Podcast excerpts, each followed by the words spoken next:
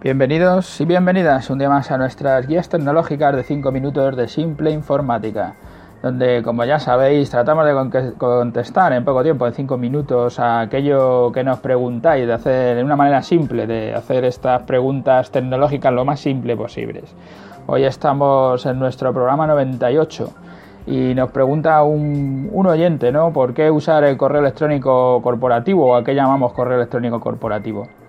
Cuando decimos que es necesario tener una web, ya hablábamos de esto en nuestro programa número 2, que os lo dejo enlazado en las notas del programa.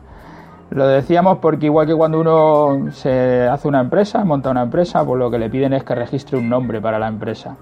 No es una cosa que sea opcional, tú tienes que tener un nombre para la empresa y tienes que ir al registro de, de, de empresa, no sé exactamente cómo le llaman, bueno, el registro donde vas a dar nombre a la empresa y miran a ver si hay alguien que tenga tu mismo nombre y si no lo hay, pues puedes registrar tu empresa con el nombre que quieras.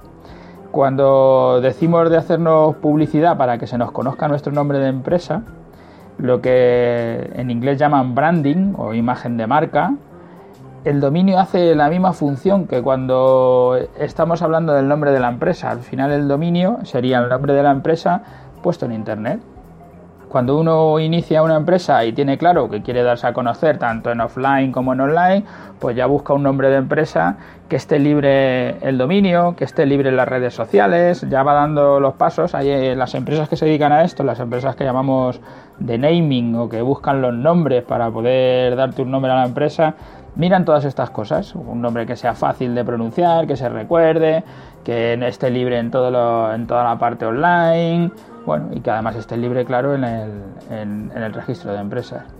Cuando uno ya inicia con esta actividad ya lo tiene claro por qué se hace correo electrónico corporativo, porque ahora todas las comunicaciones que hagamos lo que queremos es que referencien a nuestra imagen de marca, a nuestro nombre de empresa o a nuestro dominio, que sería el nombre de nuestra empresa en Internet.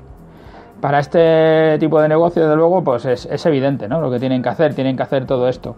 Pero si tu empresa es muy pequeña, es una pequeña pyme, eh, también es importante que si, de alguna manera ya has empezado, tienes una pequeña pyme, es un, aunque sea un pequeño comercio, yo sé, cualquier cosa, pero tú ya estás haciendo algún tipo de estrategia, algún tipo de publicidad, algún tipo de dejar tu nombre por algún sitio, si tú ya estás haciendo valer tu nombre, el nombre de tu empresa, de tu pequeño comercio, pues eh, tú ya, ya, has generado imagen de marca, estás generando imagen de marca. Pues esto va a ser lo mismo, lo que vas a hacer es coger un dominio que, que, sea tu, tu, nombre de empresa, si puedes, si está libre, porque claro, si nunca lo has hecho, a lo mejor ahora cuando vayas resulta que ya alguien lo reservó porque se llama como tú, si tienes un un kiosco de prensa y si quieres llamarlo kiosco Javier, pues igual ya te lo han reservado y ya no, no lo puedes coger.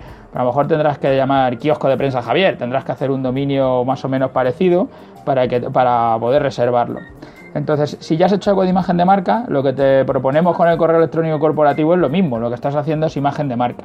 Te reservas un dominio y con ese dominio que va a ser tu, marca, a partir de ahora lo que te decimos es si vas a mandar un correo electrónico a un proveedor o a un cliente o a un colaborador o a quien sea, lo que decimos es que diga, bueno, pues ahora en lugar de poner antonio arroba eh, kiosco de prensa tal, pues puedes poner compras arroba kiosco de prensa tal.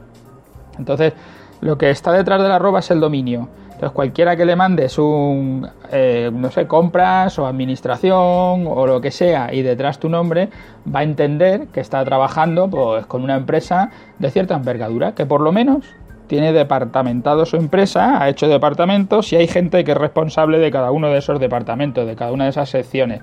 En cada empresa lo podréis dividir de distinta manera pero ya lo que vas a hacer es, primero mandas un correo y va a tu dominio, con lo que la gente mirará a tu web, porque te ven ahí el dominio y dicen, anda, mira, estos tienen web, voy a ver lo que hacen.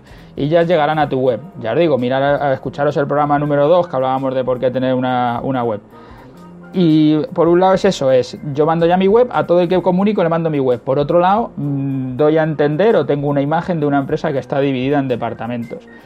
Y además, funcionalmente, para nosotros es mucho más fácil cuando tenéis sea, tú tienes un departamento comercial y tienes allí contratada a una persona y en vez de mandar eh, juanito arroba miempresa.com, pues él manda comercial arroba miempresa.com. Ahora Juanito se va porque le ha salido una cosa mejor o por lo que sea. Pues tú no tienes que estar diciendo a todo el mundo, ha cambiado, ya no es Juanito, ahora enviarlo a Antoñito, que Antoñito es el que le sustituye, que no sé qué, sino que el, correo sigue siendo comercial. Es el mismo, comercial arroba miempresa.com y, lo recibe otra persona y así no tienes que hablar con nadie. Está para ti es mucho más cómodo. Y luego, si quieres hacerlo más personal, pues le generas un alias a esa cuenta y le llamarás Juanito no sé qué, juanitomiempresa.com y lo rediriges a la cuenta real que es comercial arroba miempresa.com. Por estas dos cosas, tanto por la imagen de marca como por la funcionalidad, eh, que es mucho más fácil de hacerlo, pues os recomendamos tener el correo corporativo. Y nada, que ya se me fue el tiempo. Hasta el próximo podcast. Ya sabéis, pasaros por iTunes, por iVoox, haceros nuestro, dejaros ahí nuestra dejaros nuestras vuestras valoraciones, vuestros me gusta. Y si queréis pasar por simpleinformática.es, nos podéis hacer preguntas que os contestaremos. Hasta mañana, hasta la próxima.